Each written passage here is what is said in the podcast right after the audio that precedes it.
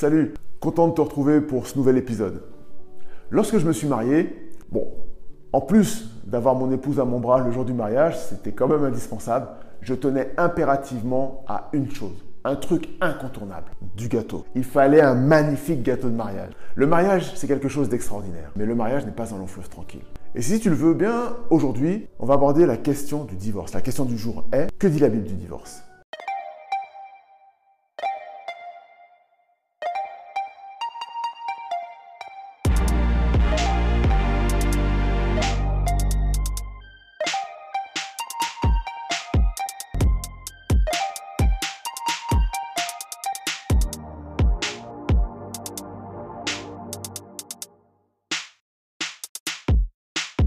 Est-ce que c'est bien? Est-ce que c'est mal? Faut-il en user? Faut-il en abuser? Dans l'Ancien Testament, Dieu va mettre des clauses très claires sur le mariage. Jésus ne va pas manquer à cette tradition, si on peut dire, puisque quand il va venir en chair, il va lui-même parler du mariage. Il va également faire des paraboles autour de l'histoire du mariage. Tu sais, l'époux doit venir bientôt. Jésus qui revient, chercher son épouse, ceux qui ont cru en lui. Et tout le temps où l'épouse est sur terre, même si tu regardes dans le livre d'Apocalypse, tu verras que Dieu va tout faire à chaque fois ce qui est nécessaire pour la préserver. Et à aucun moment, Christ ne sera si excédé des défaillances de son épouse, l'Église, qu'il finirait par tout laisser tomber et par dire, eh ben, l'Église, les croyants n'ont qu'à se débrouiller. Ils sont si imparfaits, pas tout ce que j'ai fait pour eux. Et on verrait le triomphe du divorce le plus triste de tous les temps. Christ ne se débine à aucun moment. Et c'est ce que la Bible essaye de mettre en avant. Faire triompher l'amour. Mieux vaut que l'amour triomphe plutôt que le divorce triomphe. Le livre d'Osée est très instructif à ce sujet. Peut-on aimer quelqu'un qui n'est pas aimable, qui aurait une conduite inacceptable, une conduite qui aurait mérité qu'on se sépare d'elle? La Bible et le Dieu de la Bible souhaiteraient nous stimuler à rêver que le mariage pourrait être quelque chose qui puisse effectivement durer jusqu'au bout. Aujourd'hui, on sait que dans un mariage, il y a tant d'événements compliqués qu'on a cherché à les résoudre de manière, on va dire, rapide, peut-être expéditive, avec la question du divorce. Je ne suis pas en train de te dire que si tu divorces, tu es en train de faire un caprice. C'est pas ce que je t'explique. Je suis en train de t'expliquer que la philosophie sur le divorce du monde dans lequel on vit et la philosophie du divorce dans la Bible ne sont pas tout à fait la même. Dieu est plutôt réticent au divorce, il en a limité le périmètre parce que ce n'est pas ce qu'il veut voir se développer dans l'expérience du mariage de ses enfants. Seulement, Dieu connaît la dureté du cœur humain. Il avait donc accordé à son peuple la possibilité d'obtenir le divorce s'il y avait certains critères qui étaient respectés. La Bible dit clairement que le divorce oui, pour motif sexuel, l'inconduite sexuelle. Si toutefois son épouse avait pendant le mariage une aventure, ou si elle rentrait dans le mariage sans être vierge, alors il y avait motif légitime à demander de dissoudre ce mariage, puisqu'il ne respectait pas les critères de validité d'un mariage noble. Il avait donc été trompé.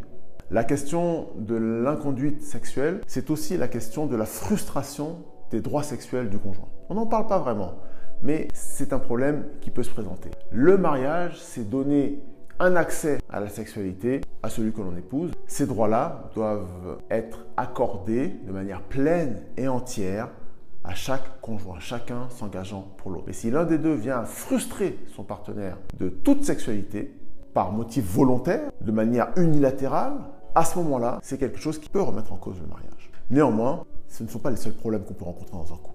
Peut-être as-tu été exposé à de la violence, à de l'insécurité psychologique, de l'insécurité financière. Peut-être t'es-tu senti en danger ou as-tu senti tes enfants en danger. Et vraisemblablement, rester à la maison n'est peut-être pas la bonne solution. La Bible ne rentre pas précisément dans ces détails, mais elle aborde quand même l'idée de la séparation. Dans le Nouveau Testament, on peut lire qu'il n'est pas bon de séparer ce que Dieu a uni, mais que d'un autre côté, s'il faut se séparer, que ce soit pour un temps, pour vaquer à la prière. Et pourquoi prie-t-on Sinon, lorsque l'on est en difficulté, en détresse, en danger peut-être, et que l'on a besoin du secours du Seigneur, particulièrement pour une situation? Le mieux, c'est encore d'en parler à des professionnels, d'en parler peut-être avec le pasteur de ta communauté, pour pouvoir prendre les meilleures décisions et dans la prière, des dispositions sécures, afin de te préserver et de préserver ta famille. La Bible nous enseigne que ce n'est ni les morts, ni le séjour des morts qui louent le Seigneur, ce sont les vivants. Et Dieu veut notre bonheur. La question de la séparation est donc un temps où il va y avoir une distance qui va s'installer entre le mari et la femme. Il ne s'agit pas nécessairement peut-être de fuir le domicile conjugal. Néanmoins, peut-être que le conjoint a besoin euh, d'un peu de temps pour remettre ses idées en place. Et pendant ce temps de séparation, évidemment, on va vaquer à la prière. L'amour n'est pas mort, mais l'amour va se manifester sous d'autres formes pour laisser du temps, de la place, peut-être à la réflexion et pour revenir à de meilleurs sentiments. Le divorce n'est pas une question facile, elle engage, comme le mariage n'est pas une question facile, et il engage. Comment avons-nous choisi notre conjoint? Ce sont des questions importantes. Maintenant, poser la question du divorce, c'est aussi poser la question du remariage. Quel remariage valide dans la Bible? Pour quel divorce valide? Le remariage est une possibilité dans la Bible. Elle existe lorsque l'on est veuf, lorsque l'on est veuve. Pour la Bible, le remariage est une option parfaitement disponible. Le remariage, c'est aussi si j'ai dû divorcer, puis-je me remarier? Être divorcé signifie que Dieu, lui, concède que ce qui avait été uni soit désuni. Mais si le motif de divorce aux yeux de Dieu n'est pas légitime, alors aux yeux de Dieu, le divorce n'est pas actif. Quand bien même on a pu changer de maison, qu'on est séparé, qu'on est peut-être déjà remarié, aux yeux de Dieu, si le divorce n'est pas actif, alors on forme toujours une seule chair avec celui ou celle que l'on avait épousé.